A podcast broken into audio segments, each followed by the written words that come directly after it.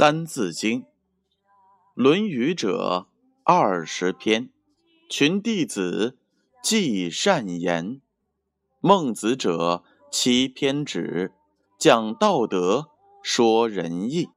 作中庸，乃孔集；中不偏，庸不义。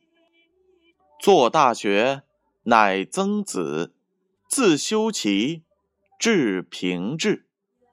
中书熟，孝经通，如六经，始可读。中书熟，孝经通，如六经，始可读。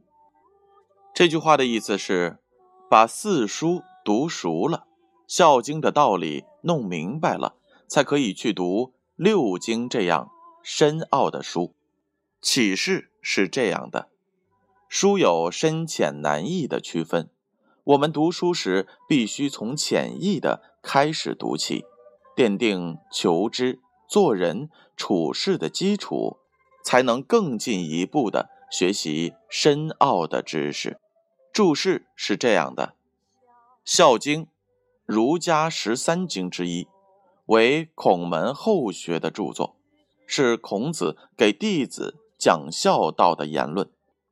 六经，即《诗经》《尚书》《周易》《礼记》《春秋》《乐经》六部经书的总称。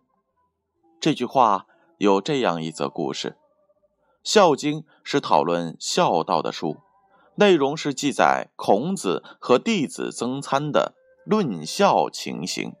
自古以来，《孝经》就被推为谈道德理论的重要典籍。舜帝年轻时非常的孝顺，感动了顽劣的父亲和常设计要陷害他的后母，还有弟弟。等到舜登上了王位以后，仍然像以往一样孝顺。这一种孝顺是发自内心的真孝。孝顺的最高境界，不仅是要孝顺父母、扶植父母而已，还要做到显耀父母的名声。汉朝的开国皇帝。刘邦年轻的时候，在秦朝暴政下，百姓生活流离失所，受尽苦难，就在心中立下了一个拯救国家，并且让父母感到荣耀的志愿。于是，刘邦带领军队南征北讨，终于当上了中国第一个平民皇帝。当他回乡省亲时，他的父亲见到他，立刻就要向他叩拜。